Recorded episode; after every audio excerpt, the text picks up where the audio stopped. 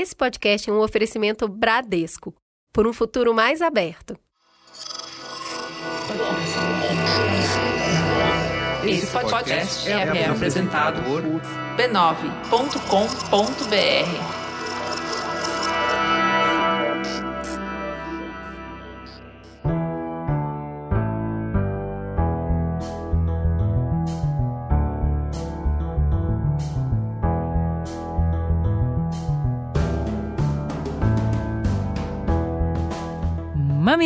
Mamileiros e mamiletes, bem-vindos ao seu espaço semanal de respeito e empatia. Eu sou a Juva Lauer. Eu sou a Cris Bartz e esse é o Mamilos, o podcast que segunda cedinho chega para construir pontes e ampliar a nossa perspectiva.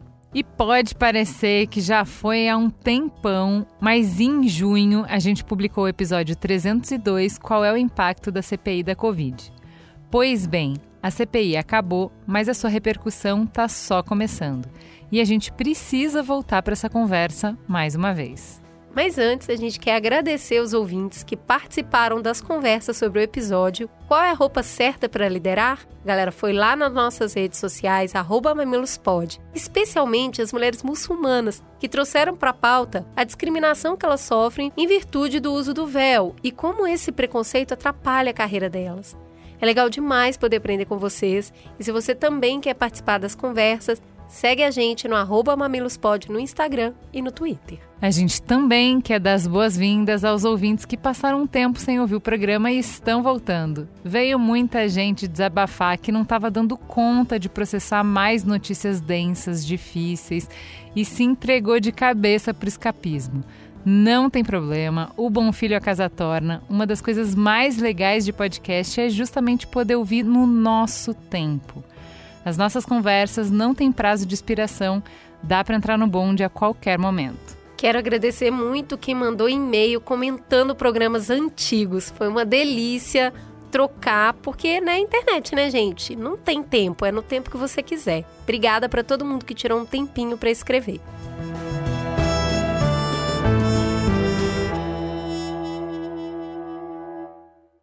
O governo federal, que tinha o dever legal de agir, assentiu a morte de brasileiros e de brasileiras.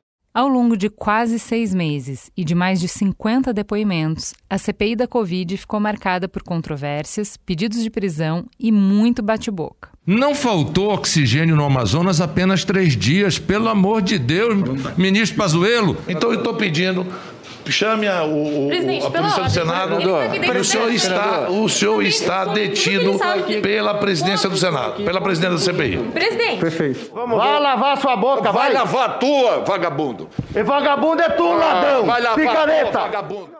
Até que se chegasse a leitura do relatório final nesta quarta-feira, a comissão sediou embates tanto entre os próprios senadores quanto entre parlamentares e depoentes. Instalado no dia 27 de abril, o colegiado teve seu primeiro depoimento em 4 de maio, quando foi ouvido o ex-ministro da Saúde, Luiz Henrique Mandetta. O último depoimento ocorreu nesta terça, dia 19, com Elton da Silva Chaves, representante do Conselho Nacional de Secretarias Municipais. Vamos resumir aqui os pontos mais importantes apresentados por essa CPI. Para começar, a questão da cloroquina.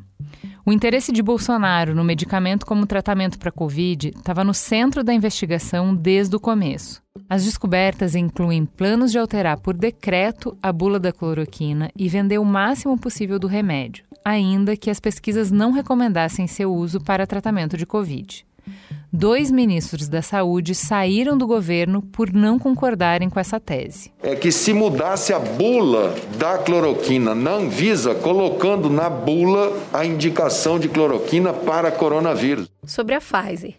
Dentre os principais depoentes convocados pela CPI da Covid estava Carlos Murilo, que é gerente geral da Pfizer para a América Latina. Ele revelou que a farmacêutica ofereceu, ainda em 2020, a chance do Brasil se tornar vitrine de vacina, antecipando a entrega de 70 milhões de doses. Foram seis propostas de compra, feitas em mais de 101 e-mails que foram completamente ignorados. 81. Foram 81 correspondências. Ao que me parece, senhor Elcio, pelo menos os documentos que temos aqui, 90% dessas sem resposta. Gabinete Paralelo. Em 28 de maio, a CPI recebeu uma série de documentos internos do Ministério da Casa Civil que revelaram, entre outras coisas, a existência de um grupo de assessores informais cujas recomendações o presidente passou a adotar no lugar das pesquisas feitas pelo Ministério da Saúde. O grupo ficou conhecido como Gabinete Paralelo, com a presença de empresários, influenciadores e médicos bolsonaristas, além de Carlos e Flávio, filhos do presidente. Então, o presidente Jair Bolsonaro preferiu se aliar aos negacionistas para tomar as decisões que tomou. É por isso que hoje a gente está comprando vacina a conta gotas. Covaxin. O súbito interesse do governo na Indiana Covaxin despertou o alerta. Essa linha de investigação sobre esses contatos revelou o esquema de corrupção, propina e prevaricação envolvendo governo, laboratórios, representantes comerciais, deputados, um reverendo católico, um policial militar, um banqueiro de fachada e também a empresa de logística VTEC Log. Roberto Dias, ex-diretor de logística do Ministério da Saúde, acabou preso por mentir para tentar escapar das acusações. CPI, a partir de eu agora... Eu não me sinto pressionado para falar. Eu queria ter de... dito desde o primeiro momento, mas é porque vocês não sabem o que eu vou passar. Negacionismo e imunidade de rebanho. Encabeçados pelo padrinho do gabinete paralelo, Osmar Terra, os assessores informais de Bolsonaro defenderam a tese de que o Brasil deveria forçar a imunidade de rebanho que encerrou a gripe espanhola no Brasil. Isso pode ser lido como um planejamento premeditado de milhares de mortes. Se não, vou falar aqui que nem o pernambucano que ficou conhecido. Desse jeito, o Brasil tá lascado mesmo. Prevent Sênior. A última grande bola que foi levantada na CPI envolve a operadora de saúde Prevent Sênior. Os empresários da empresa eles são altamente ligados ao bolsonarismo. E a operadora serviu como um laboratório vivo da cloroquina e do kit Covid descobrimos que a operadora fazia estudos com pacientes sem que eles soubessem, negando tratamento e protocolos recomendados e até alterando o CID dos prontuários das mortes por Covid, disfarçando os números de óbitos. Eles não aceitaram a imposição do chamado cuidados paliativos, que era a prática utilizada pela Prevent Senior para eliminar pacientes de alto custo. Nessa semana, na quarta-feira, dia 20, o relator da CPI da Covid, senador Renan Calheiros, registrou o relatório final no sistema do Senado. O texto pede 68 indiciamentos entre pessoas físicas e empresas. O presidente Jair Bolsonaro é uma delas. Três filhos do presidente, ministros, ex-ministros, deputados federais e empresários também estão nessa lista de pedidos de indiciamento.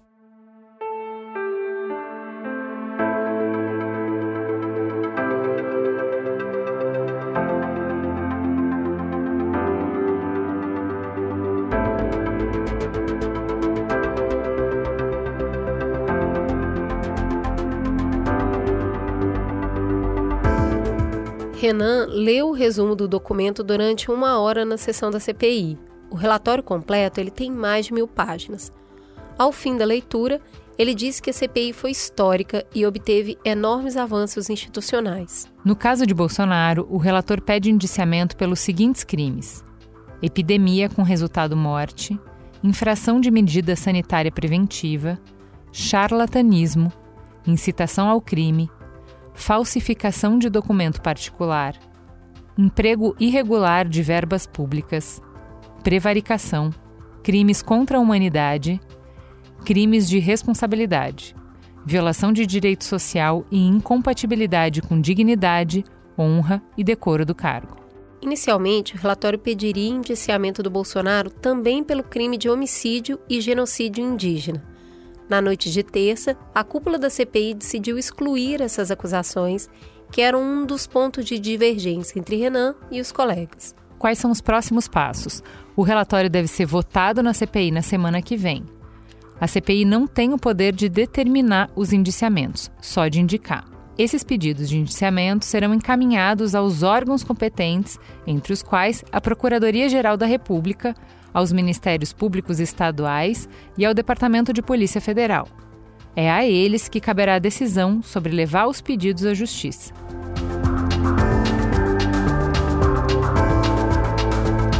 E aí, ficou perdido com tanto dado, tanto nome, tanto procedimento? Não entende exatamente onde tudo isso vai dar ou como esse movimento muda o cenário político hoje e no futuro próximo? Tá bom, a gente também. Segura na nossa mão que a gente convocou reforço de peso para fazer essa análise. Vamos juntos.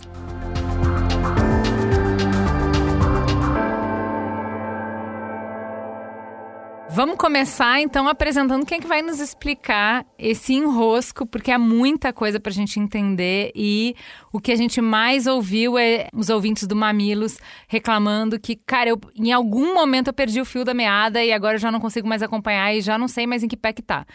Então vamos lá. Para nos ajudar a desenrolar esse novelo complexo, vamos começar com quem a gente conhece por NPTO, Celso Rocha de Barros. Seja muito bem-vindo de volta ao Mamilos.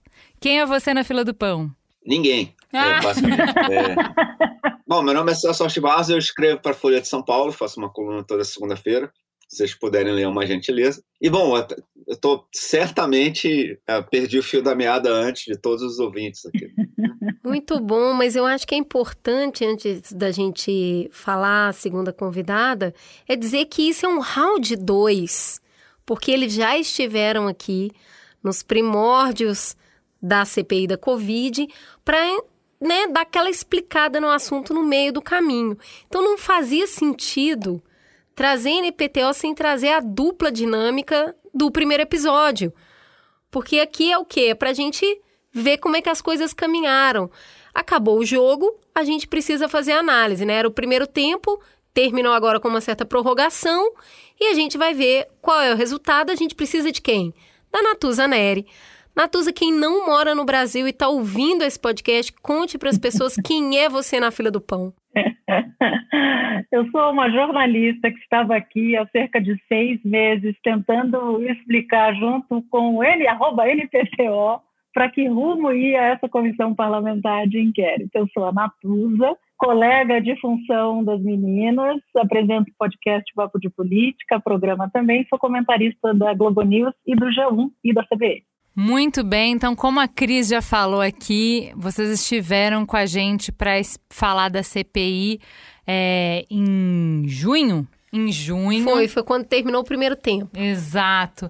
E aí a gente quer saber, para começar essa conversa, para a gente aquecer, o que, que mudou na leitura de vocês de cenário de lá para cá? Eu tinha um pouco de dúvida, aliás, foi, foi menos de seis meses que a gente teve aqui, né? Eu tinha um pouco de dúvida ainda sobre se haveria na comissão parlamentar de inquérito uma espécie de senador pendular, né? Aquele que ora votaria com o governo e ora votaria contra o governo. Naquele momento não tinha na minha cabeça, até porque eu já vi gente mudando, trocando de canoa mais do que uma vez no mesmo dia, a mesma pessoa, eu achei que a CPI corria um risco enorme disso. Eu não tinha ainda certeza se o presidente da CPI, Omar Aziz, por exemplo, eu não sei o que, que o Celso acha, se ele ia até o fim com o mesmo grupo.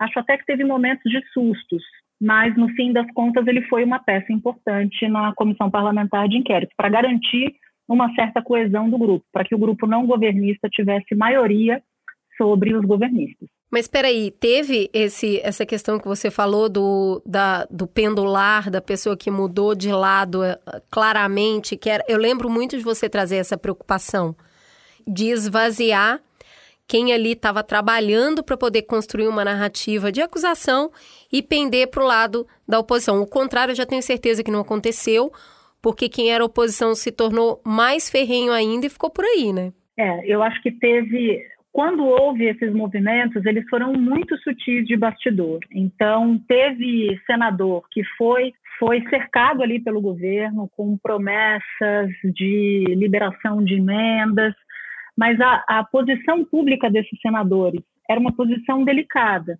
Talvez essa avaliação tenha faltado, porque qualquer pessoa que negociasse ali cargo, emenda, em troca de voto, a favor do governo ia ficar tão exposto, porque no, no fim das contas ia trocar cargo e emenda sobre 600 mil corpos, né? Então, acho que este foi um elemento diferente desse tomar lá da cá que a gente normalmente vê em parte da política, porque eu também não quero generalizar. E na CPI, embora tenha havido negociações, tentativa de atração, ficou difícil para esses senadores fazerem isso, pular de lado assim descaradamente. Eu acho, Natuza, temo que eles tenham escutado você no programa passado que falou: eu vou ligar, senador. É. E aí ninguém quis se arriscar. A menor dúvida. Aliás, o senador Randolph está ligando aqui, eu não vou atender porque eu estou É isso aí. Randolph, espere, querido. Espere. Fala, e aí, Celso? Celso? É, eu concordo com a Natuza. Eu vou dizer, a CPI me surpreendeu positivamente. A maioria das coisas que eu tenho a dizer pra, sobre a CPI são, são boas. É, eu achei que foi uma uma pequena ilha de instituições funcionando no Brasil de 2021, sabe? Desde que eu, da eleição de 2018 foi a primeira vez que eu vi alguma coisa funcionando mais ou menos do jeito que, que se supõe que funcione. Então, é, eu acho que pelo menos no que, se, no que concerne à investigação, eu acho que a CPI da pandemia entra para a lista das, das, CPIs que funcionaram, das CPIs que tiveram resultado.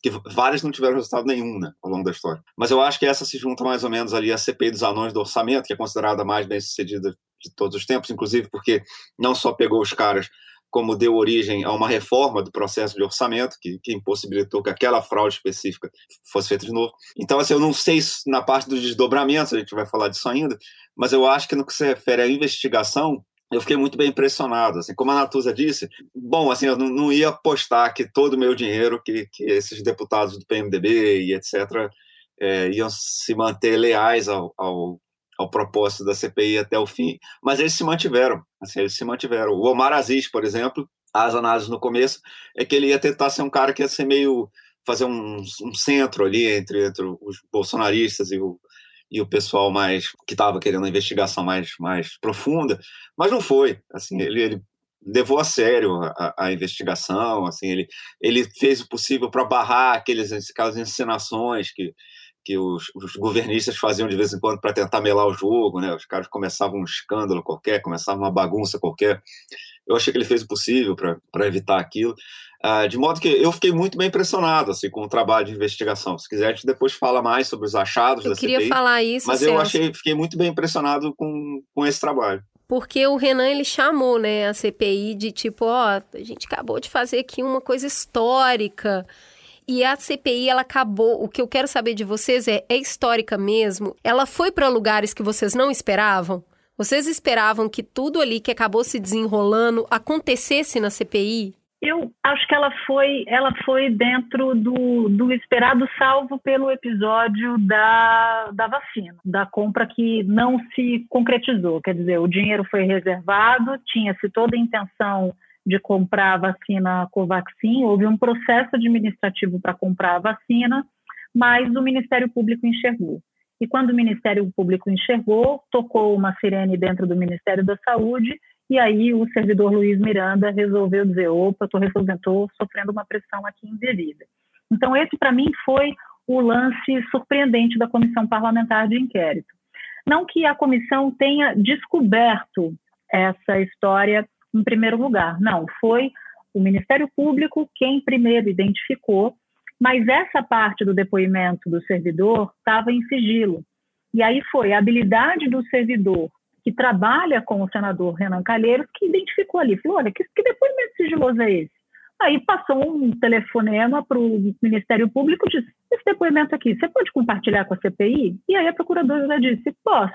E assim veio a história do servidor Luiz Miranda, irmão do deputado Luiz Miranda, que prestou depoimento e implicou o líder do governo, Ricardo Barros, na, na história toda da CPI.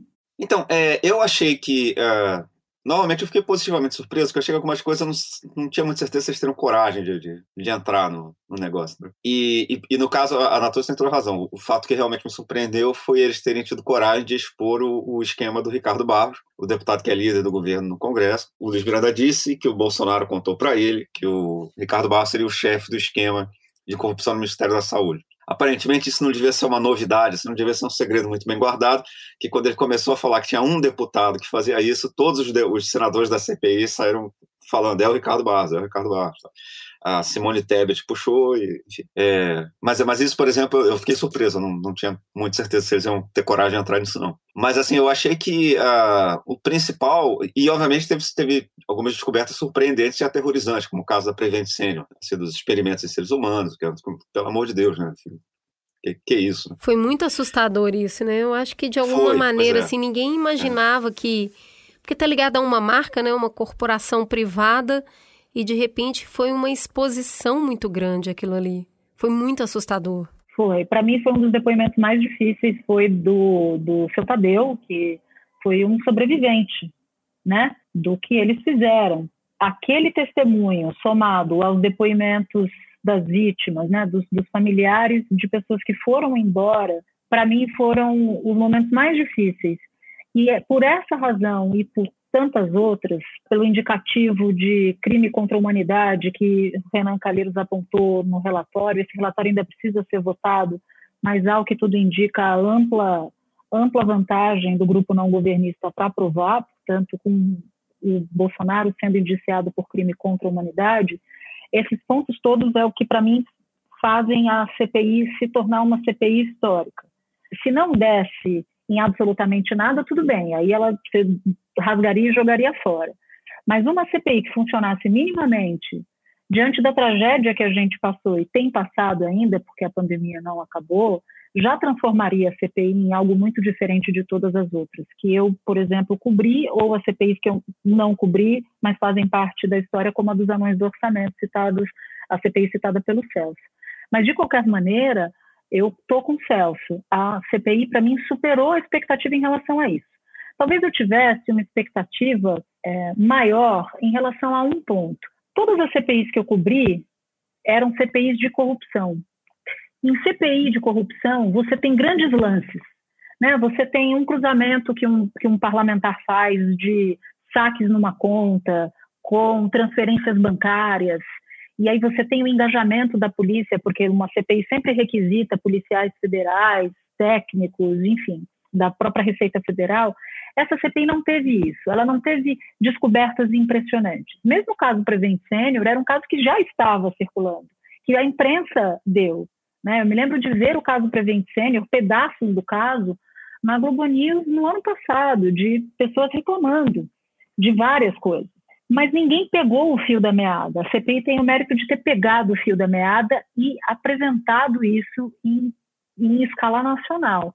Então, o, o caso Prevent Senior ganha importância a partir daí, depois desses depoimentos aterrorizantes que a gente assistiu. Então, mas é, é, tem essa questão do storytelling, né, ter construído uma história narrativa, organizada essa narrativa, mas ela não, ela, ela assim, não é todo mundo que está ali que concorda com a narrativa que foi colocada, né, Gil? É, eu queria puxar pelo que você falou de que o relatório ainda não foi votado é, para essa polêmica que também surgiu essa semana, né? Qual é a diferença do relatório proposto pelo Renan e pelo que foi articulado pelo Alessandro Vieira, por exemplo? Que mais foi impactante porque ele foi no Roda Viva essa semana e aí ele foi falando sobre isso. Ele falou que assim, não é para ser uma dissidência né? É para mais colaborar. E eu achei bem interessante, eu e a Cris, a gente estava conversando, que assim, ele traz essa bagagem dele de ser delegado de polícia, que é de ser muito pragmático, é diferente do político. Então, o relatório do Renan tem mil páginas, o relatório do Alessandro tem 200 páginas. O Renan indicia 70 pessoas, o Alessandro indicia 18 pessoas. Então, a diferença que eu vejo, pelo menos, é que ele vai na jugular, ele vai no foco, ele não dispersa. Porque. É, na cabeça, o que eu tento imaginar, né? O que eu, a minha interpretação disso na cabeça de quem está acostumado a trabalhar no sistema e que vê que você se perde quando você dissipa a força, ele está tentando fazer assim, gente, vamos entrar nas brigas que realmente importam e nas que a gente tem alguma chance de ganhar. Simplifica para as pessoas conseguirem entender. O grande problema é esse aqui. Não faz mil páginas. Mil páginas ninguém vai ler, entendeu? E aí eu estava comentando com a Juliana que para mim eu não sei, né? É do lugar da ignorância mesmo. Se funciona, se funciona essa coisa tão assertiva quando você está falando de política, sabe? Se realmente a liturgia não, não é diferente mesmo, que precisa das mil páginas, elas são pensadas, sabe? O número de pessoas é pensado, não é que eu tô sendo pouco prático. É que aqui, amigo, funciona desse jeito. Ah, bom, o, o relatório da CPI eu acho que não vai ser lido pelo grande público de qualquer maneira. Assim, seria excepcional se, se isso acontecesse. É, então, eu acho que faz sentido eles registrarem o máximo possível de coisas, por alguns motivos, mas eu acho que o principal é que o relatório da CPI deve embasar iniciativas judiciais. Né? Deve embasar uh, processos. Entendeu? E no processo, eu acho que é melhor mesmo você ter o máximo de, de, de, de munição possível, o máximo de evidências possível. É, se, o, se, a, se a defesa consegue, por uma tecnicalidade, descartar um tipo de evidência, você tem outra. Entendeu? Melhor então, assim, sobrar do que faltar. faz um certo sentido. É, exato. Porque justamente assim, quando você soltar aí vai a defesa do, do Bolsonaro vai, vai dizer que essa aqui não vale porque, sei lá, esse cara aqui é suspeito. Então, essa aqui não vale porque não foi obtida 100% dentro do, enfim. Então, assim, vale a pena você você mostrar tudo que você descobriu mesmo. Assim, tudo que você conseguiu provar. Né? O que você não conseguiu provar não adianta, porque também não, não vai poder ser usado em, em tribunal. Mas o que você conseguiu documentar, e a CPI conseguiu documentar muita coisa, eu acho razoavelmente botar tudo. Assim, porque justamente quando isso é, virar uma peça jurídica, inclusive em, em, em tribunal internacional, eu acho para tribunal mil páginas não são nada, né? Quer dizer, assim, né? É, o pessoal fez a né? versão resumida, né? Sim. Pois é. Tem uma diferença enorme de perfil, né? Como vocês disseram, o Alessandro Vieira é um delegado, o Renan é um político super tradicional. Eu concordo com o Celso que acho que merece estar tudo ali no, no relatório final, até porque você não sabe o que, que pode ser pensado, mas eu acho que tem uma grande diferença de perfil. Talvez o senador Alessandro Vieira fosse um relator que funcionasse mais para essa, essa investigação que surpreende, né? Talvez ele se saísse melhor no papel de relator. Por outro lado, a Comissão Parlamentar de Inquérito tem o nome parlamentar no meio, não é um tribunal de justiça e parlamentar é política, política pura. Né? Então, não tem também como fugir do fato de que uma comissão, o relator de um caso numa CPI, não é o presidente de um inquérito na polícia. É diferente, são, eles são feitos de barros diferentes, né? é um tipo diferente. Então, acho que, que, que sim, a gente não retrataria completamente esse quadro se a gente pintasse só dessa maneira. Precisa se lembrar sempre, e eu me lembro dos bolsonaristas dizendo, é político, é claro que é político. Porque tudo que acontece Isso não pode dentro, ser um xingamento, é política. Tudo que acontece ali dentro das dependências do Congresso Nacional é política. Se acontece fora, você imagina dentro, né? Mas faltou alguma coisa, mesmo na do Renan, a versão do diretor, que é aquela mais comprida e tudo mais. Faltou registrar alguma instituição ou algum outro ponto importante ali que vocês verificaram, mas não está refletido na documentação final? Faltou os militares, né? Mas aí isso não me surpreendeu, porque eu não achei que, que o pessoal teria coragem de, de ir atrás disso. É, o que faltou na, na, na CPI, e aí o, o, o, senador Alessandro até falou no Roda Viva, se não me engano, é, é ir atrás do, do, dos, dos, militares do governo que participaram disso, em especial o Braga Neto, que era o chefe do gabinete de, de combate à pandemia, talvez né, ele tenha alguma responsabilidade nesse caso. E aí faltou realmente coragem e faltou para o Brasil estabilidade institucional para o parlamento poder fazer um relatório de CPI sem ter medo que o Exército vai dar um golpe de Estado. Ah, eu te garanto que nenhuma democracia estável o Congresso pensa nisso. Quando você teve a investigação parlamentar nos anos 80 do escândalo Irã Contras, que ninguém aqui viu, enfim, mas existiu, juro para vocês. É, aquilo lá até envolvia militares, entendeu? O principal figura era um coronel da, do exército. E ninguém no Congresso americano parou para pensar duas vezes: será que eles vão dar um golpe de Estado se a gente mandar esse cara para cadeia, entendeu? Porque isso é uma república funcional. É assim que é um país com, com, com instituições estáveis. Nós não somos esse país, ah, como se pode ver pelo fato de que os parlamentares, que certamente conhecem os bastidores de Brasília melhor do que nós todos, uh, não tiveram coragem de, de, de, de, provocar, como eles diriam, o, o Braga Neto, né? de, trazer um, um, general que, aliás, não está na função do, de, militar, que, que diz para todo mundo que está lá como um ministro, como qualquer outro. Então, enfim, em tese não teria problema nenhum, certo? Você não envolveria as Forças Armadas, você, você trazer esse cara. Mas aparentemente isso tudo é mentira e de fato o Brasil ainda tem medo de golpe militar. Mas isso eu, eu, eu não tinha muita expectativa que eles fossem fazer mesmo. Você sentiu falta disso, Natuza? Eu senti falta disso e senti falta de uma outra coisa também. Um dos debates que, que movimentaram a CPI nessa reta final pré-relatório foi sobre o crime de genocídio, né?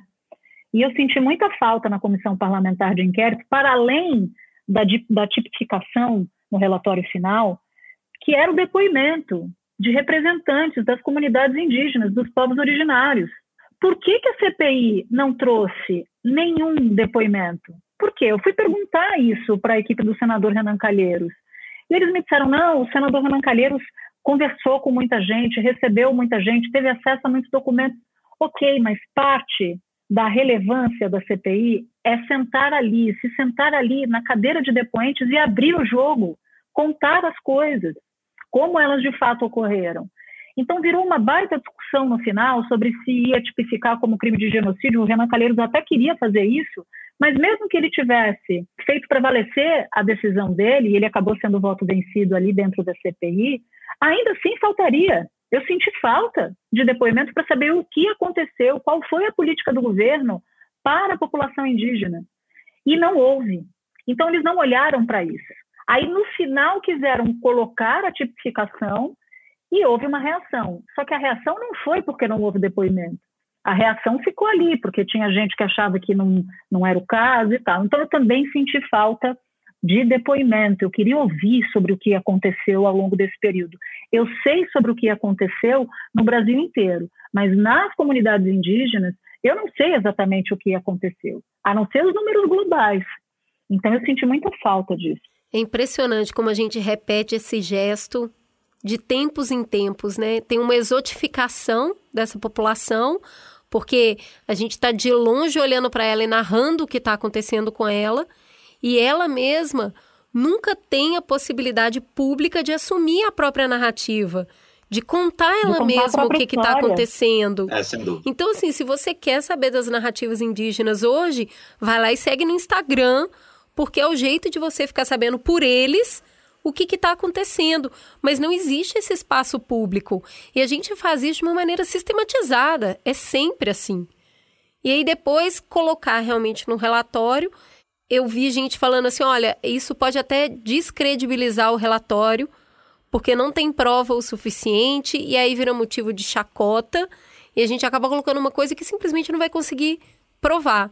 E aí eu fico pensando, isso não aconteceu porque não construiu a prova corretamente, igual não construiu por outras coisas, ou porque realmente é muito difícil de fazer e não vale a pena. Porque a gente sabe que algumas escolhas precisam ser feitas. Agora, o que, se isso foi pensado ou não, aí eu tendo a acreditar que não foi. Justamente por essa invisibilidade que a gente faz sistematicamente com os povos minoritários, né? Não só os indígenas, os negros também. E aí, é, isso já é uma polêmica do relatório, né? Como a Natuza falou, estava no original do Renan e no que foi apresentado no final na quarta-feira não estava, foi tirado, isso foi muito discutido. E tem uma outra, é, uma outra polêmica, que é o relatório que foi preparado pela base governista, né? O Marcos Rogério, que está defendendo a tese de que a investigação do Renan é nula e o argumento deles é porque só o relator teve acesso a essas provas colhidas pela comissão. A gente sabe o que, que eles querem. A pergunta é: vocês acham que existe alguma possibilidade dessa tese colar? Vai parar de pé? Vai convencer alguém? Só uma coisa antes, Ju e Cris. Tem uma diferença ali, a gente estava falando de prova, né? Sobre, uhum. sobre o que aconteceu com a, a a, os povos originários, eu acho que tem prova. O que não teve na CPI foi o, esse lugar de fala. O né? protagonismo. o, o palco da CPI para que eles contassem. E ao contar a história, amplificar, porque o Brasil todo estava assistindo e merecia saber o que de uhum. fato aconteceu. Porque o próprio Renan Calheiros fala que há documentos vastos e que ele recebeu esses documentos.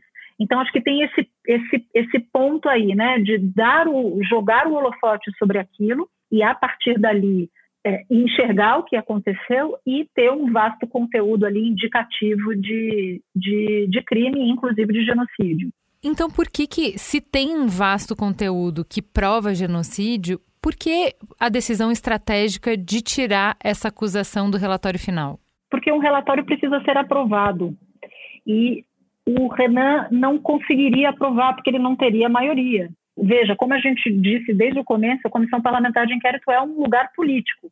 Então, Marcos Rogério, por exemplo, dizendo vou pedir anulação, o fato dele dizer que vai pedir anulação é porque ele, ele considera relevantes os achados da comissão parlamentar de inquérito. Nós não precisava pedir anulação. Se fosse verdade o que ele diz de que a CPI não deu em nada, que a CPI não serviu para nada, ou se é verdade o que diz o presidente Bolsonaro, que a CPI serviu para estimular o ódio, por que, que tem um governista querendo anular o relatório porque não teve acesso ao, ao parecer? Então, para mim, já é uma super mão amarela, entendeu? Quando ele diz isso. E como aquilo não é um tribunal, ele pode, até eventualmente, não vai conseguir, mas vamos supor que ele conseguisse, não vai conseguir na CPI, eu não sei se ele consegue na justiça, aí é uma outra história. Mas vamos supor que ele conseguisse anular. Alguém tem uma dúvida do que, do que foi contado na CPI de fato aconteceu? Prevent Senior, Covaxin, você não apaga a história. Né? Então, a anulação de um relatório, ainda que houvesse, não apagaria o que a gente viu, aconteceu e cobriu.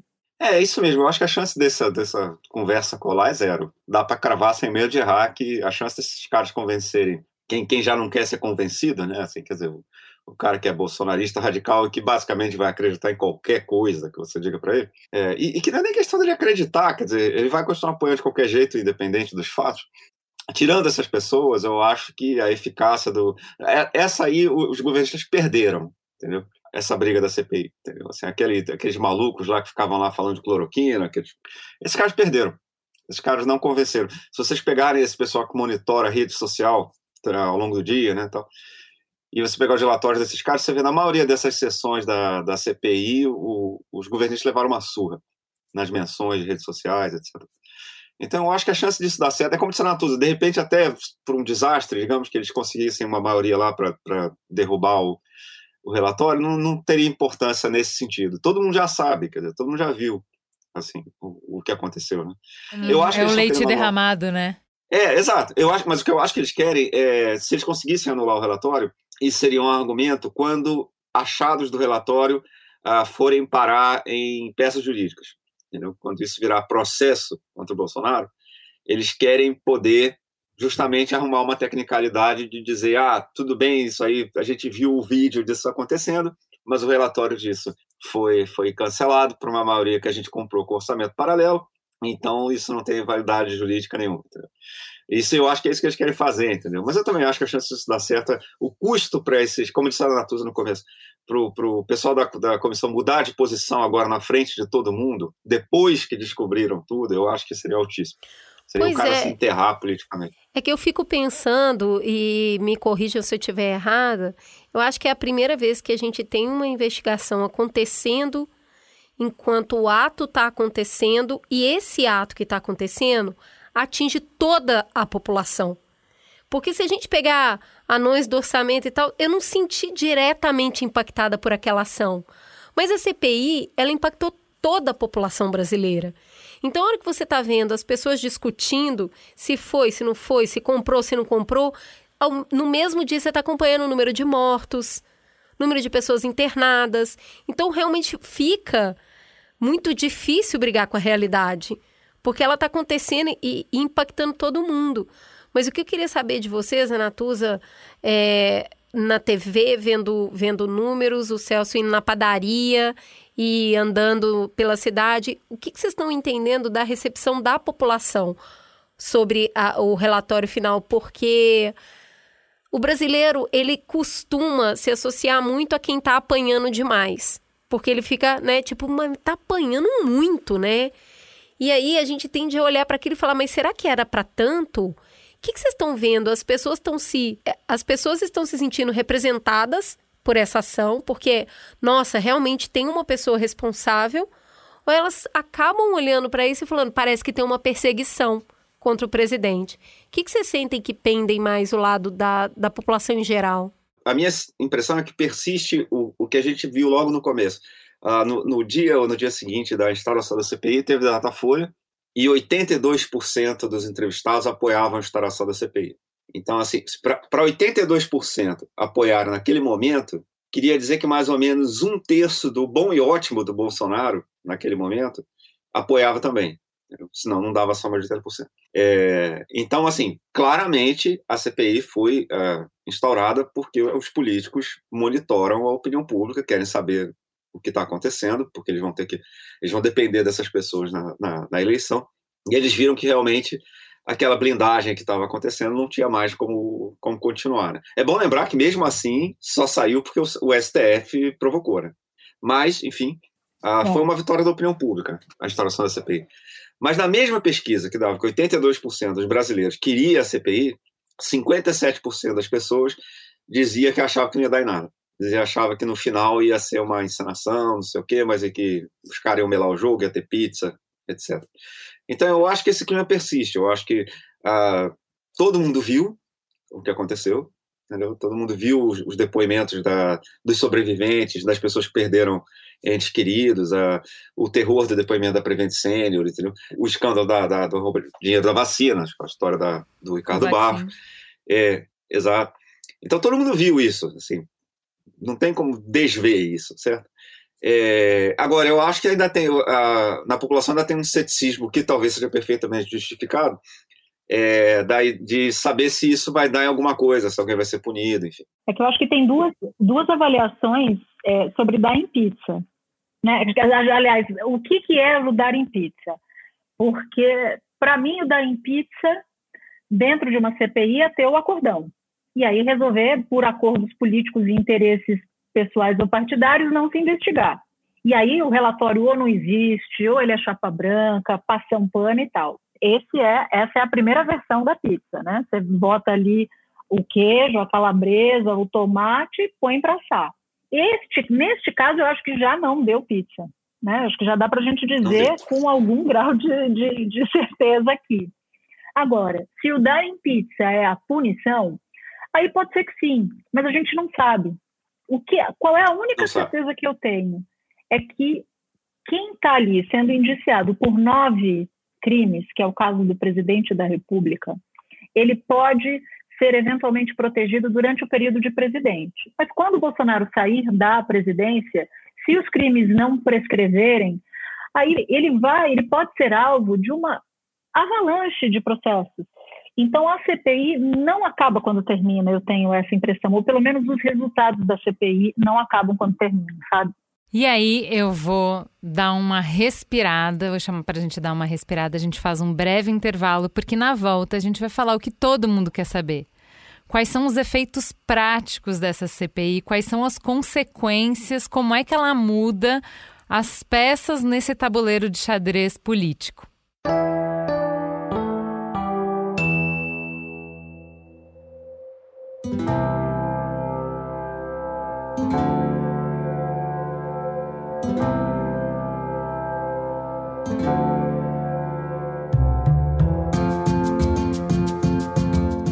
Você gosta de novela? Então, vem com a gente ouvir a primeira novela do Mamilos. Então quer dizer que você virou atriz global, Cris Bartz. o que, que a gente não faz pelo conteúdo? Mamileiros, fica o nosso convite para vocês me escutarem na pele da Estela, uma mulher cheia de desejos que ultrapassou o desafio do câncer e agora está em busca de novos sonhos. Você pode ouvir o segundo capítulo de 95% no feed do Mamilos ou procurando 95% no seu aplicativo de música preferido ou clicando em mamilos.b9.com.br. Só vem!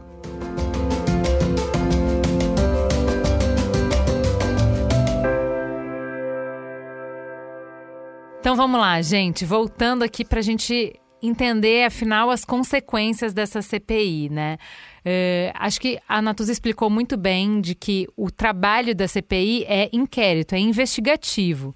Se o trabalho, se o escopo é investigar, investigado está, o relatório tem uma série de investigações, uma série de denúncias e indicia uma série de pessoas, certo?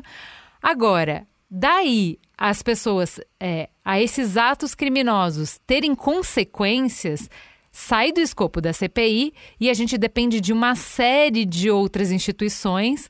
O Celso estava falando no início do programa que a CPI foi uma ilha onde as instituições funcionaram. Agora a gente sai dessa ilha e a gente precisa que outras instituições funcionem. E aí eu queria que vocês começassem falando que instituições precisam funcionar, o que, que precisa acontecer para que esses 70 indiciados pelo Renan Calheiros no relatório eh, sofram as consequências dos crimes que foram eh, identificados? eu acho que a preocupação do pessoal com pizza tem, uh, é o que a Natuza falou. A CPI já, não deu em pizza, porque a investigação foi feita. E o, o, papel da CPI é fazer a investigação. O que a gente tem que saber é se de agora em diante as, vai dar pizza nas outras instâncias. Né? E é um risco que, que, que isso aconteça, porque as duas os dois principais canais para o Bolsonaro sofrer uma punição pelos crimes que a CPI provou seriam o PGR, a Procuradoria-Geral da República, o Augusto Aras, e a Câmara dos Deputados, que poderia começar um processo de impeachment. Na Câmara dos Deputados, ele está bastante blindado. Ah, ele instaurou o orçamento paralelo, que foi uma descoberta do jornalista Breno Pires no começo do ano, ah, que são basicamente 3 bilhões de reais em emendas do relator, que são distribuídas a quem apoia o governo Bolsonaro e que não tem controle nenhuma do que, que você faz com aquele dinheiro. Então, assim, se você disser que você comprou trator por um bilhão de dólares cada um, beleza entendeu? Você falou, por que, que a gente vai desconfiar de você? Então, é, enquanto tiver isso, eu acho que é a turma do Arthur, do Arthur Lira, o pessoal do Centrão, não, não vai embarcar em impeachment, não vai tentar nada mais ousado contra o Bolsonaro. E, aliás, como eu estava falando na coluna outro dia, se você supuser que a mortalidade vai acabar, vai estabilizar em torno de 600 mil, o orçamento paralelo sendo 3 bilhões, dá mais ou menos 5 mil reais por morte brasileira cobertada, que os congressistas estão ganhando. É, eu acho que eles vão querer continuar ganhando. Nossa, de modo... essa, conta é, essa conta é implacável. É.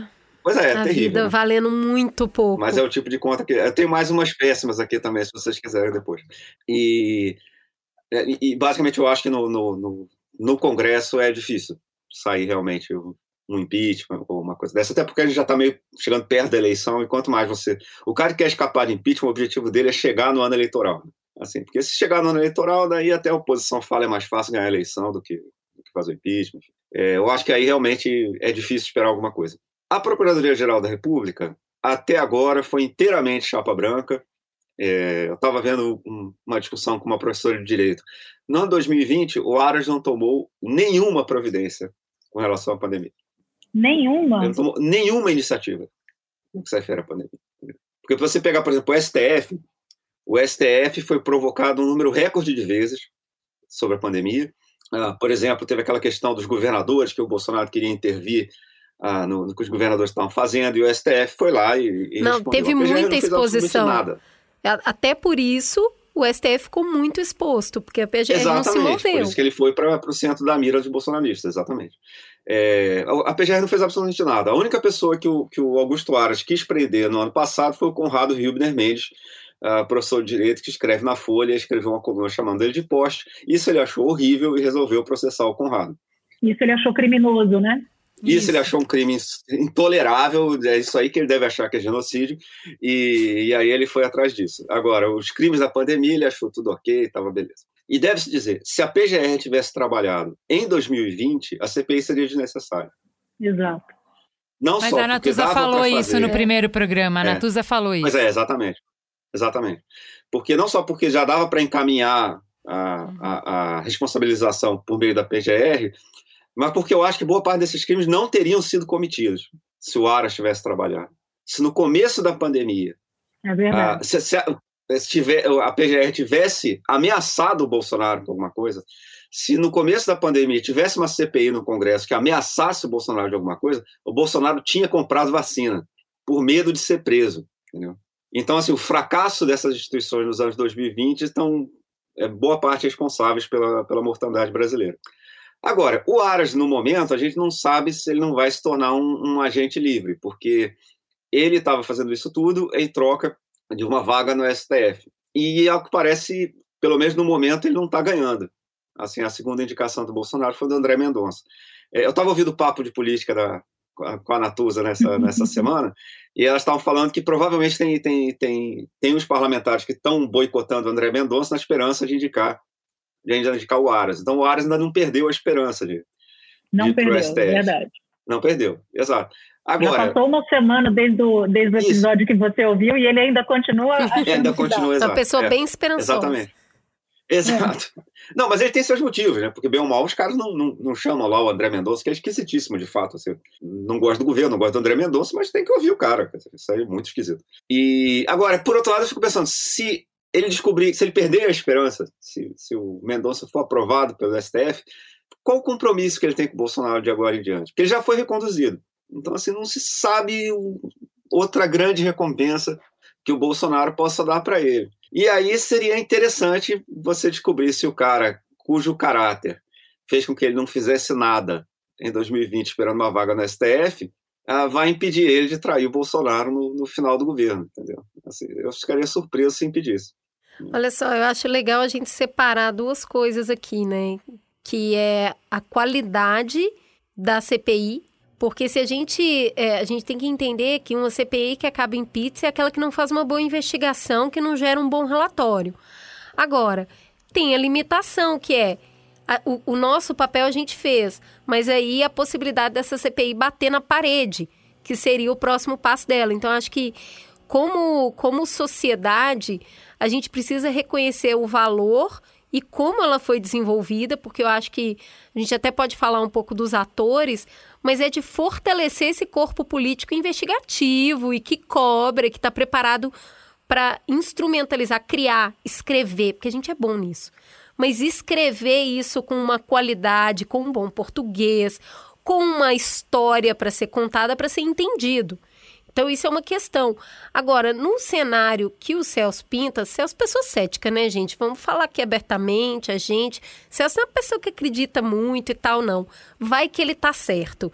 E essas duas portas vão estar tá fechadas mesmo. Dá para dar uma volta nelas? existe um caminho, igual a própria CPI foi instaurada porque a PGR não se moveu, agora que tem a documentação, mas as, se as portas de fato estiverem fechadas, tem algum caminho aí? Tem uma fresta? Como é que faz? Ou não? É só isso mesmo? Não, tem todos, tem todos os caminhos, todos os caminhos. Eu acho até, inclusive, se houvesse uma investigação do Ministério Público sobre atos e omissões do governo Bolsonaro, eles já estavam há anos-luz da CPI, a essa altura do campeonato. Porque, embora a CPI tenha grandes méritos, e para mim o maior de todos, é, até a, a semana passada, vocês estão vendo a população engajada no kit Covid? Eu não estou vendo mais. Uhum. Essa onda passou. o Bolsonaro está lá, passou. defendendo ainda a mesma coisa. Quem foi responsável por isso? Claro. Foi a comissão parlamentar de inquérito, porque a imprensa vem falando antes, né? disso. Né? E tinha antes. E a imprensa tinha vem antes, falando. muita gente, é. gente razoável. É. Eu agora não vejo mais. Eu conheci gente que dizia, não, eu vou tomar, eu tomei, e que não diz mais. Então, só esse é só um aspecto de como a CPI foi importante e ela deu em várias coisas, inclusive, inclusive essa. Mas a CPI, se ela tivesse vindo antes, talvez eles tivessem pressionado antes. Né? Se a CPI tivesse sido instalada, por exemplo, no segundo semestre do ano passado, talvez a vacina tivesse chegado aqui antes e muita gente tivesse sido salva.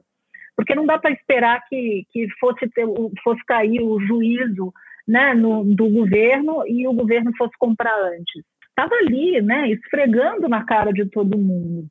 Então, a CPI, ela chegou tarde, mas ela avançou. Agora, o presidente Bolsonaro, ele é blindado ou ele é mais blindado a depender do lugar que ele ocupa na República. Então, se Bolsonaro for presidente, ele é presidente, se ele continuar sendo presidente após o ano que vem, a possibilidade de diversas investigações não avançarem é enorme. Mas se ele eventualmente não for reeleito, ele fica muito desprotegido, ele fica super vulnerável a essas eventuais denúncias todas. E aí a situação jurídica dele pode se complicar. Mas eu queria só acrescentar uma coisa: qual será o papel da CPI na eleição?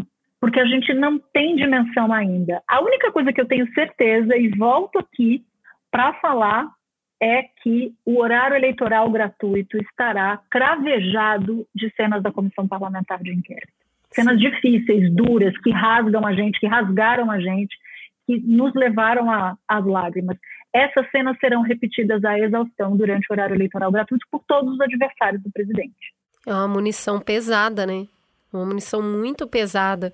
E aí eu fico me perguntando, você estava falando, se tivesse começado antes, e a gente sabe que teve um tanto de barreira para que ela acontecesse de fato, teria salvo pessoas. Eu, Cris Bartz, eu não acredito mais na menor possibilidade de impeachment.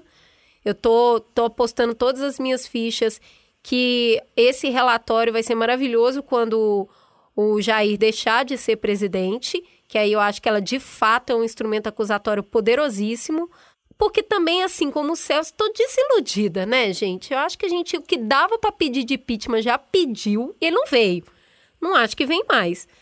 O que, que vocês acham? Ainda tem esse fôlego ou já deu mesmo? É, eu acho difícil que saia impeachment. Eu só não cravo que é impossível, porque eu realmente não descarto a possibilidade de uma traição em massa dentro do campo bolsonarista. Eu não descarto que o Aras uh, o Bolsonaro. Eu não descarto. Deus me livre de descartar que o Centrão vá atrair alguém. é, sou eu? Assim, pô, a Folha teria que me mandar Seria embora. Seria ingenuidade demais, né? Vai ter que, que rasgar o diploma. Eu teria que entregar meu diploma lá. Não, pode ficar. É, então, assim, por isso não dá para cravar, que é impossível. Se uma conjunção de interesses aparecer que essa turma toda acha que é mais jogo derrubar o Bolsonaro, eles que derrubam faltando 15 minutos para a votação. não, Maravilhoso. Não tem nada disso. Agora, no momento, isso não está desenhado né, no quadro. Assim, e os agentes políticos claramente estão se pautando, mais ou menos, pela, pela previsão de que não vai ter. Né, estão tentando fazer suas coalizões, é, contando, por exemplo, que a base governista só vai ser recrutável para coalizões eleitorais, mais ou menos quando o barco já estiver mais afundado, entendeu? É, é, é, sempre bom lembrar, né? O, o Kassab rompeu com o governo da Dilma faltando três dias né, para a votação do impeachment. Né? Apagou então, assim, a luz. E essa é a média. Né? É, então, assim, eles. A expectativa é que um monte de gente que apoia o Bolsonaro agora vai trair o Bolsonaro, mas só na hora que realmente não tiver mais o que sugar dali e tal. Enfim, eu sou um pouco cético com a, com a possibilidade de impeachment. Inclusive, eu acho assim, quando o pessoal julgou essas últimas manifestações que tiveram pelo impeachment, e aí tentaram usar isso como medida de força da oposição. Eu não achei que foi muito isso, não, porque eu vou dizer para vocês, eu não fui porque eu não acho que vai ter impeachment. Né? Não... Mas, é Celso, então, né? mas aí eu fico que pensando ter, é. se não é a hora é. de mudar o chamamento. Porque ser, não claro, dá para é, é esfriar. Ó, é. eu vou te falar assim, por que, que eu, eu, eu acho que não ter o impeachment tem um custo muito caro também para a democracia. Ter tem um custo Nossa. e não ter tem um custo. Porque depois que é comprovado tanta coisa tem um documento, isso está aí para todo mundo ver e não sofre uma sanção enquanto está no governo, eu tenho muito medo do recado que a gente está mandando para todos os outros políticos. É horroroso. Que é tipo, é se morreu 600 é. mil pessoas e não foi o suficiente, claro. pode fazer o que você quiser aí, irmão. Exatamente. Abriu eu a queria, chamar a atenção para um fato que no final de 2020 já tinham morrido 200 mil pessoas e o Bolsonaro atingiu o pico da sua popularidade. A melhor pesquisa do Bolsonaro foi dezembro de, de 2020. Entendeu? 37% de bom e ótimo, enquanto a gente completava 200 mil. Então, assim, é, é, matar brasileiro, a gente ainda não sabe quanto voto isso custa. A gente ainda não tem certeza sobre isso. E eu acho que, mas aí eu acho que é uma questão para a política resolver, entendeu? Eu acho que o fundamental é que ano que vem as forças de oposição obriguem a matar brasileiro a custar voto entendeu? É. Assim, façam com que custe voto, entendeu? Mas aí é uma tarefa para os políticos profissionais que, eu, eu, inclusive, aí eu não sou cético. Aí eu acho que eles vão saber fazer. Então, mas olha só, Celso, falando sobre é, esses números de mortes e a popularidade do Bolsonaro, né? A gente é, abriu no Twitter e no Instagram do Mamilos, no arroba mamilospod, para os ouvintes fazerem perguntas para vocês. E uma que a gente achou bem interessante foi do Rodrigo Oliveira no Twitter, que é o fato do Bolsonaro ser um, um político que se apresenta como antissistema, né? Que ele, ele sempre se coloca assim. Isso não faz com que ele sofra menos danos quando é o próprio sistema que o acusa? Então, veja, você mesmo falou, Celso, foi uma ilha de instituições funcionando. Se ele é anti-instituição, se ele fala que ele é contra tudo isso que está aí, quanto que esse veneno pode realmente é, fragilizar ele? Não, eu acho que esse é, esse é um ponto sobre Bolsonaro, né? Ele, ele sabe fazer isso. Né? Ele, ele sabe manter. Aliás, ele apresentou o discurso antissistema quando ele é do sistema, mas assim, há 30 anos ele era do sistema, 28 anos ele era do sistema quando ele se candidatou à presidência da República. Né? Eu conheço poucos políticos do sistema quanto Bolsonaro em termos de tempo de carreira e de número de partidos pelos quais ele passou. Mas ele conseguiu vender né, essa história. E ele, durante esse período na presidência, eu acho que ele consegue reembalar de tempos em tempos isso. E talvez ele seja bem sucedido para uma parte da população se vendendo como um candidato antissistema. Porque o, o Bolsonaro não é um candidato antissistema nem um político antissistema. Ele é um político anti anti-liturgia, ele é um político anti-códigos normais ou tradicionais da política. Ele é isso, mas ele não é antissistema. Ele não está brigando com o sistema. Puxa, ele está amarrado com o centrão. Não tem nada mais sistema na política brasileira que o centrão. E eu nem acho que dê para um presidente governar sem o centrão. O Celso sabe falar disso melhor do que eu. Mas, assim, é tão óbvio que só acredita quem está muito afim de acreditar que Bolsonaro seja um candidato antissistema, sabe? E aí, ele ainda convence Ou quem não entende muito bem, né? Porque eu acho que é isso, quem não entende muito bem o que, que é o sistema, né? Quem, quem fala palavras de ordem, né? Eu acho que é um, uma narrativa que é, converge ressentimentos, como o Christian Dunker falou no, no programa do Mamilo sobre ressentimento, muito eficiente, entendeu? Então, assim, quando você deixa difuso qual é o inimigo e falar sistema, é isso, você tá dando nome para o sistema, ó. As regras, as liturgias, os cargos, as instituições, isso é sistema. Se você for parlamentar por 30 anos, você é sistema. Quando ele usa essa palavra, ele propositalmente deixa ela difusa. E aí ele consegue que caiba nessa palavra o que ele quiser, entendeu? Então, independente dele de fato ser sistema ou não, ele se vende contra tudo isso que está aí.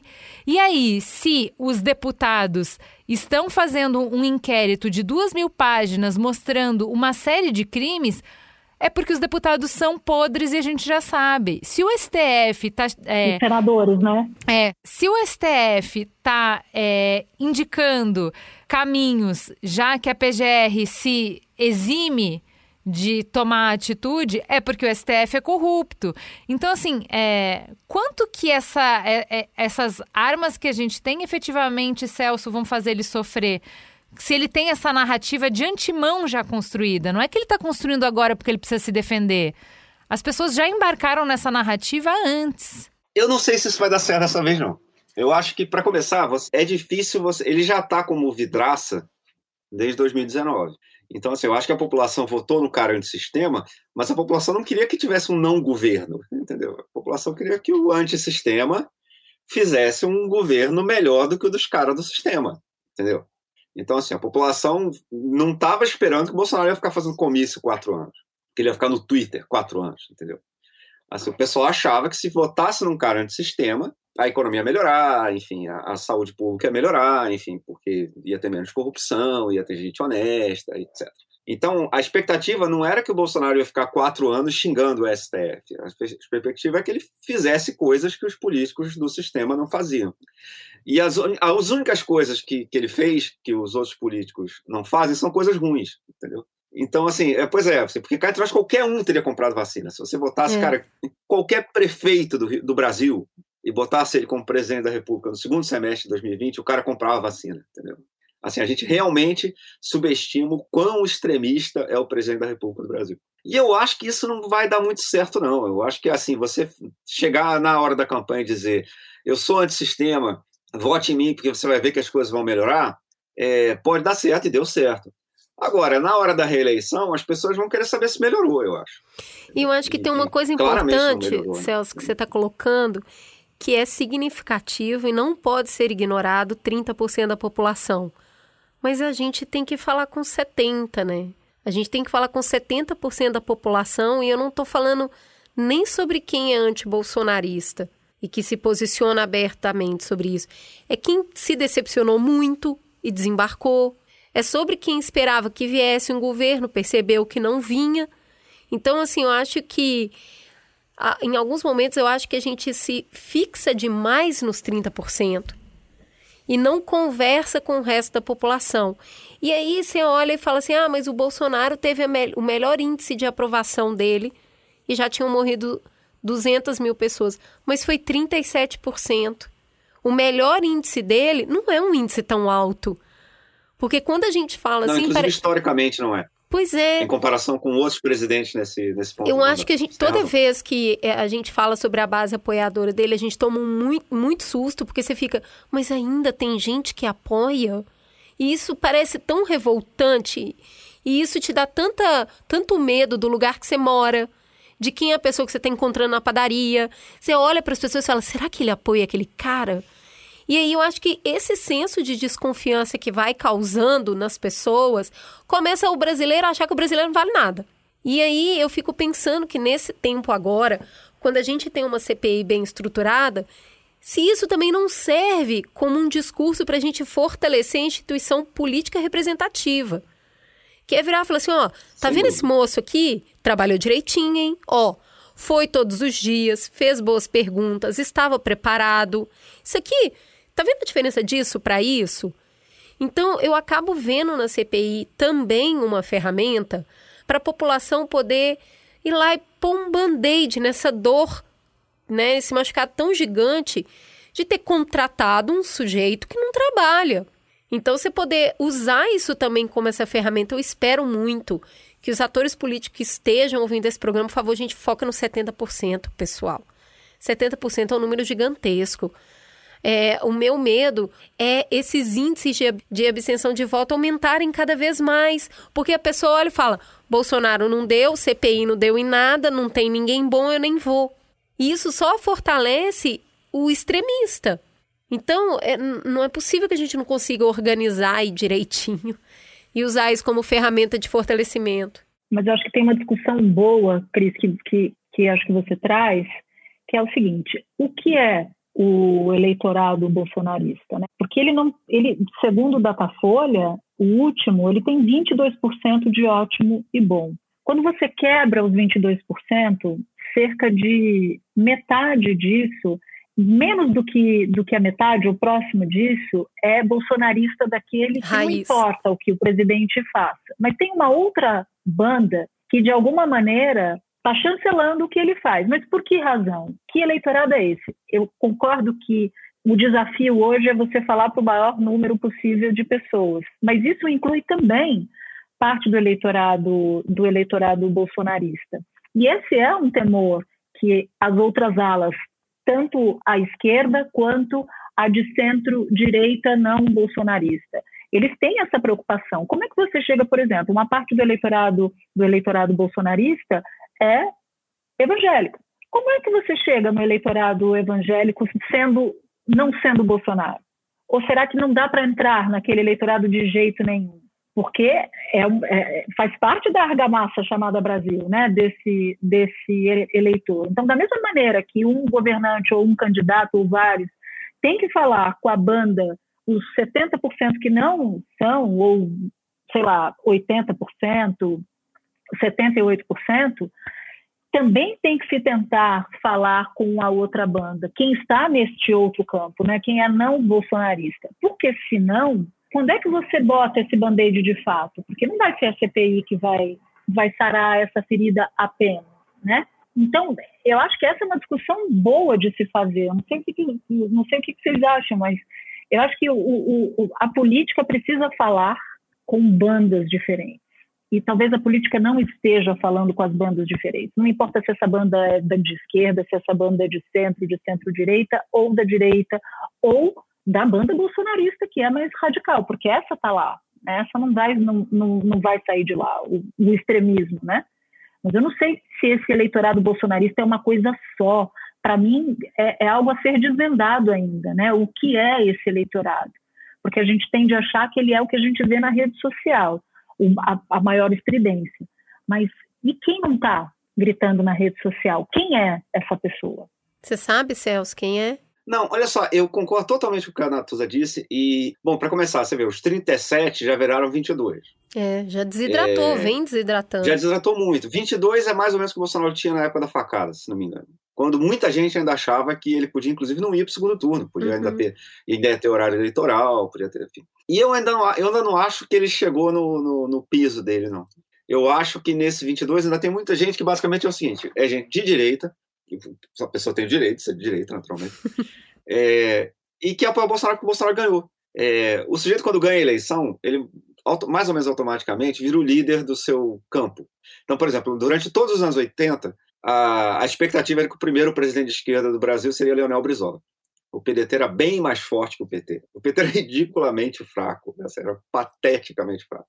E daí, na eleição de 89, por uma diferença de 500 mil votos, 480, se não me engano, o Lula passa para o segundo turno no lugar do Brizola, tem uma, um desempenho muito bom, apesar de perder a eleição, e assume a liderança da esquerda, por, por desempenho. E as pessoas de esquerda que não concordavam exatamente com o Lula vão se aproximar do Lula e tentar trazer o Lula para suas ideias, entendeu? Trazer mais ou menos para sua versão da esquerda, etc.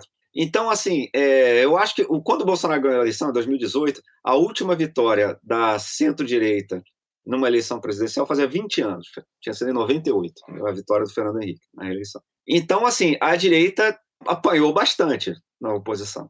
Ela perdeu muita eleição para o PT. Então, eu acho que para essa esse pessoal, o, o, Bolsonaro tem um mérito que eles acham discutível, que é ele ter ganho a eleição. Assim, inclusive, ele ter conseguido entrar num eleitorado que vinha sendo petista, que era o eleitorado pobre das periferias das grandes cidades. Se você olhar o mapa eleitoral do Bolsonaro, é o mapa do PSDB com as periferias das grandes cidades e mais pouca coisa. Ele entrou nisso aí basicamente com a igreja evangélica. Então, esse, essa manobra política eu acho muito é muito respeitada na direita. Assim, os caras acham que isso foi muito bem feito, que isso, essa vitória foi um negócio que o, gente, em tese, muito mais competente que o Bolsonaro, não tinha conseguido fazer. Entendeu? Agora, isso quer dizer o seguinte: quer dizer que se aparecer um outro cara de direita, com perfil mais moderado, mas que também seja, prometa que, mesmo que não ganhe essa eleição, mas que seja uma alternativa de poder, mesmo se eles sentirem que vai ter uma algo como o PSDB foi nos anos 90, uma coisa assim, eu acho que boa parte desse 22 ainda pode ir embora, entendeu? Ainda pode ir embora para uma outra alternativa de direita, é, que vai ser de direita, quer dizer, se você for de esquerda, você não vai gostar do cara, de qualquer maneira, mas assim, mas que vai, pode ser democrática, pode, pode ser um cara que compra vacina, enfim, pode ser, enfim, uma, um cara que não dá golpe de Estado no 7 de setembro. Enfim. Então eu acho que isso ainda é possível. Assim. Eu não acho que esses 22% sejam uh, gente que acha que o brilhante Usta era um grande cara, entendeu? A, a, gente deve admitir o seguinte: tem uma parcela do eleitorado que acha isso. Sim, isso mas não é 22%. Né? Mas não é 22%. É. Gente, eu não queria é, terminar antes de perguntar um rabicho né, dessa discussão, que é Uh, o Renan falou que o relatório vai ser encaminhado também para o Tribunal Internacional. E aí eu queria que a gente falasse o que, que isso tem de repercussão, né? Porque, assim, quando o Celso vai lá e fala: olha, os caminhos normais estão todos fechados, né? A gente sempre tem medo, a gente tem aquela síndrome do vira-lata de que. Bom, se os caminhos estão fechados e tudo depende da eleição, a gente é ruim de voto, a gente vai. A gente nunca vai sair desse redemoinho, a gente nunca vai sair desse atoleiro, então a salvação vem de fora, do super-homem, de Deus, do trimodal internacional, de algum lugar que não dependa da gente, né? E aí, uh, mais uma pergunta do Twitter, o Sérgio Mendes perguntou qual é a possibilidade de uma real condenação no Tribunal de Haia, levando em conta que até hoje a maioria esmagadora das condenações foram apenas para líderes africanos. E aí? Em pleno ciclo das commodities, o, um dos maiores produtores de commodities do mundo, o maior fornecedor das grandes potências, tem alguma chance de uma condenação, uma chance real? Eu não sei, eu não sei dizer, porque o Tribunal de Haia não é, não é uma instituição que, que eu acompanhe. Eu consigo falar em termos de repercussão neste momento. A repercussão internacional é brutal. As manchetes dos maiores jornais do mundo colocaram ali no seu título presidente brasileiro ou presidente de extrema direita brasileiro, porque foi uma alcunha dada frequentemente nessas manchetes internacionais, é acusado de crime contra a humanidade. Isso é muito poderoso. Isso não é pouca coisa. Uma comissão parlamentar de inquérito no Brasil colocar na lista ali, dando, fazendo o, o seguinte head, esse, a gente está gravando o episódio quando o relatório ainda não é, não foi votado, mas vamos imaginar aqui que já tenha sido derrotado, que o Bolsonaro tenha sido derrotado na CPI. Presidente brasileiro é indiciado por crime contra o seu próprio povo, por querer aniquilar o seu próprio povo e fazer algo para com esse fim. Esse é o sentido do indiciamento de Bolsonaro por crime contra a humanidade. É muito forte isso. Ainda que a oposição, ainda que os bolsonaristas, melhor dizendo, digam que é uma narrativa, é a narrativa, narrativa, narrativa. Isso é muito poderoso, né? Uma CPI chegar, eu acho, inclusive, falei, puxa, me caiu quando, quando eu estava vendo o relatório final, que eu vi crime contra a humanidade. E no relatório do Renan tem lá, modalidade extermínio é muito forte, modalidade de extermínio, ele é o presidente do Brasil. Então, acho que já é brutal a, a repercussão, independentemente do resultado, que eu não sei, não consigo dizer para onde, onde que vai. Isso dá uma explodida na minha cabeça, porque viver a história é muito difícil. É, é muito assustador. Vai, vai faltar narrativa no futuro para justificar o que está acontecendo aqui, que a gente está tá vendo pela TV e ouvindo no podcast. Porque quando o futuro, o tempo comprimir essa história, o que vai sair dela é muito sangue. E a gente está aqui vivo hoje vivendo isso, né? 600 mil pessoas não, não vão ouvir mais essa história. Então isso, isso precisa valer de alguma coisa. Não é possível que não valha, sabe? Eu queria que a gente encerrasse aqui, cada um falando o que que. Qual que é a aposta? Vamos lá, vamos fazer um bolão. Vamos fazer um bolão aqui. O que, que cada um acha que, que vai acontecer com esse relatório, tá? Eu vou começar com a minha aposta. A minha aposta é que esse relatório vai minar muito o governo na próxima eleição. É o que eu acredito que vai ser o melhor uso desse material aí é que a próxima eleição, o, o, as chances do Bolsonaro se reeleger foram extremamente abaladas por esse documento e eu acho que por isso ele tem um efeito muito positivo sobre a democracia e a sociedade brasileira. Posto o que, Celso? Eu aposto que vai ter efeito na eleição. Eu acho que, bom, se a oposição não conseguir usar isso numa campanha eleitoral, vai conseguir usar o quê, né, cara? Impressionante. É, e, e, eles são políticos profissionais e eu confio que eles são capazes de fazer isso, entendeu? É, eu acho que vai ter efeito eleitoral. E eu acho que se o, o Bolsonaro perder a eleição e voltar a ser um cidadão comum, o relatório da CPI vai colocar ele na cadeia. Aí eu acho que a Polícia Federal já pode começar a estocar leite condensado lá, uns negócios desses, entendeu? Porque o Jair está chegando eu não consigo fazer nem, nem essa é, nem a, a, aposta eleitoral do impacto da CPI ainda. É, a única aposta que eu consigo fazer é que, que eu acho que até já fiz ao longo do, do episódio, é que o Bolsonaro vai ter muita dificuldade de enfrentar processos diferentes na justiça quando perder a blindagem do cargo. Eu não sei se ele vai perder a blindagem do cargo em 2022. Sim. Eu não consigo dizer, assim, eu não consigo, eu não consigo fazer uma uma aposta nesse sentido, porque em política eu já vi muita coisa, eu só não vi vaca voar em política, e de uma certa maneira o, o efeito da CPI depende muito da comparação. Você vai comparar Bolsonaro com quais candidatos, né? Quem vai estar no grid de candidatos? Porque a, a política é paralelo, né? Você vê um em detrimento do outro ou de outros, ou de outras.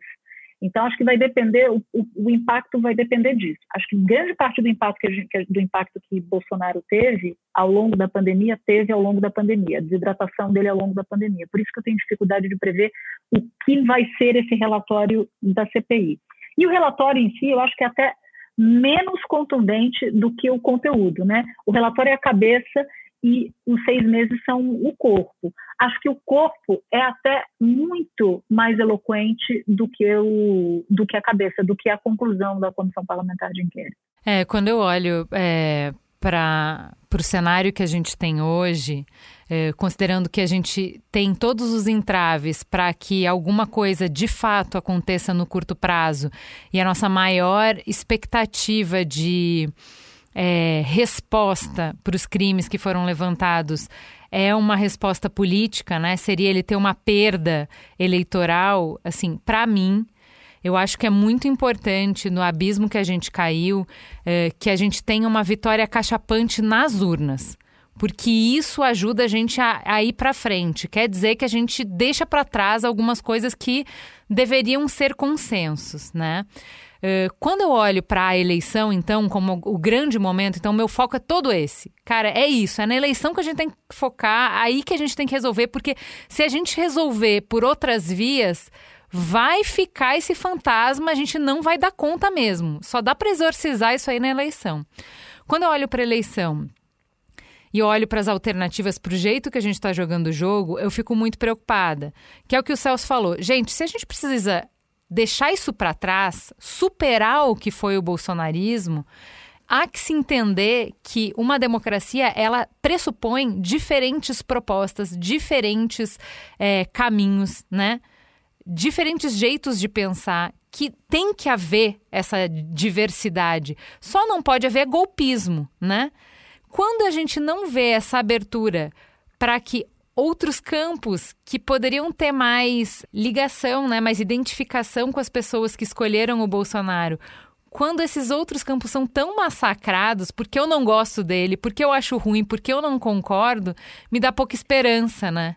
Porque é, é isso, acho que a gente está cada vez mais radicalizado, porque não se cria esse, esse ambiente de tolerância. Porém, não olhando para o Brasil, olhando para fora, para os ventos da mudança, parece que a gente está realmente é, caminhando para deixar para trás é, essa intolerância, né? Então, é, a Piauí fez uma matéria muito boa sobre a coalizão democrática que derrotou a direita na República Tcheca.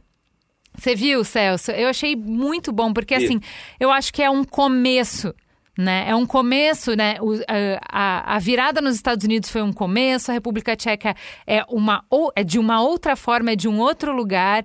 Então, enfim, a gente começa a virar essa onda, né? A virar essa onda para que as instituições consigam responder.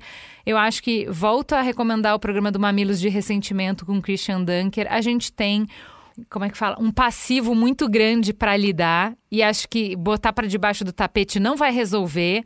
Eu acho que a gente vai ter que lidar com essas coisas ao longo de muito tempo, é, mas existe, já se está construindo caminhos para a gente superar esse horror que foi o bolsonarismo, né? Para a gente voltar a discutir cenários possíveis, né? Melhores eu não queria acabar com, com, com essa ideia de vento da mudança, mas eu queria fazer só uma ponderação. Bolsonaro pode não se reeleger presidente, mas o bolsonarismo seguirá. Ele já é parte da sociedade brasileira. Sim. A dúvida é que tamanho ele vai ter em 2022. Uhum, uhum. Então, é, mesmo que haja um vento de mudança, uma alternância de poder, o bolsonarismo fica. Isso. E ele não é a dimensão dele é algo, é algo, é algo surpreendente, é algo grande, né? Então, com o bolsonarismo, mesmo não tendo Bolsonaro, a sociedade vai continuar, as instituições, vai todo mundo continuar, continuar lidando. Eles vieram para ficar. Eles sempre estiveram aí, né? Eu acho que agora o Bolsonaro foi uma cola que colou essa galera aí. Eles se encontraram como grupo e a gente vai ter que entender como é que a gente coexiste com o lado sombra com o lado extremista, ah, radical. Então, eu finalmente achei uma coisa otimista para dizer. é... Peraí que eu vou anotar, Depois, eu vou gravar. Agora eu só estava pulando aqui, cara. é porque eu concordo totalmente com a Natuza que o Bolsonaro não vai embora. Agora, eles têm um problemão que singulariza eles entre os outros movimentos de extrema-direita recentes. Eles não conseguiram fazer um partido. Eles, só eles, entre todos os movimentos de extrema-direita ao redor do mundo, não conseguiram se institucionalizar não conseguiram. Porque o Trump, o surpreendente do Trump não foi ganhar a eleição para presidente. Ali é, era o final do, do segundo mandato do Obama. O normal, o default nos Estados Unidos é a oposição ganhar. O que o Trump fez de muito impressionante foi conquistar o Partido Republicano foi levar aqueles malucos dele lá para dentro do Partido Republicano, ganhar as prévias, e, e não só ganhar a eleição pelo Partido Republicano, como colonizar o Partido Republicano. Hoje em dia, o Partido Republicano está cheio de trumpistas em postos chaves, entendeu? É, o, o, Front Nacional francês, assim, eles são um partido poderoso. O, o Fidesz, o partido do, do Orban na Hungria, é, um, é o maior partido do país é, o, o, partido da, da, da extrema-direita polonesa é muito forte, é eleitoralmente forte, é muito sólido institucionalmente. E isso, é, eu acho, assim, um caso, um negócio que vai ser estudado, assim, pelo pessoal ciência política e tal, internacional, inclusive, como é que o Bolsonaro não fundou um partido. Ele realmente apostou todas as suas fichas na ideia de que ele ia dar um golpe militar, e ele não trabalhou nessa institucionalização, nesse trabalho de, de, de fazer uma instituição que fique ali quando a maré virar, entendeu? Que o, o exemplo maior do Brasil, sem dúvida, é o, é o PT. Assim, teve uma maré, um vento contra o PT absurdo entre 2015 e 2018, fortíssimo. o PT apanhou, o PT perdeu, aconteceu um monte de coisa, mas a, a, o partido, a instituição continua ali. O Bolsonaro não vai ter isso. Então, assim, eles vão ter que fazer uns acordos com quem tem partido, com quem tem instituição, com quem tem igreja, com quem tem mídia, com quem tem enfim. De modo que, assim, não, eu não sei se vai ser tão fácil assim, eles sobreviverem, pelo menos nessa forma mais, mais radical deles, entendeu? A não ser, óbvio, sempre vai ter alguns caras, sempre vai ter umas seitas de maluco ali, que podem ser terríveis, podem causar violência, podem, mas que sozinhos não ganham eleição. Né? Mas eu acho que o fato do Bolsonaro não ter conseguido organizar um partido realmente singulariza ele entre, entre os outros uh, da, da, dessa onda dele. Que bom, eu quero terminar com essa nota de esperança, pode é. ser? Pode ser, vamos terminar essa edição com o Celso sendo otimista. Olha, gente, aguardem esse momento, pessoal. É só no Mamilos que ele faz isso. Se você ler a coluna dele e seguir nas, nas redes sociais, você vai ver que a gente ganhou uma pérola. gente, muito obrigada. Eu sei que vocês estão trabalhando demais, demais, demais. Não tá dando para respirar. Obrigada por terem vindo aqui compartilhar tanto conhecimento, tantas informações, tantas análises e nos ajudar a entender o que está acontecendo. Obrigada, a casa é de vocês. Voltem sempre. Vão fofoca no grupo de WhatsApp dessa CPI aí para ver os desdobramentos. É isso aí, gente. Vocês são sempre muito bem-vindos. Obrigada por compartilhar o conhecimento de vocês. Obrigada, gente. Nossa, obrigado mesmo, gente. Sempre uma honra vir aqui discutir com vocês, sempre uma honra discutir com a Natura. Ah, e para mim é a mesma coisa, adorei.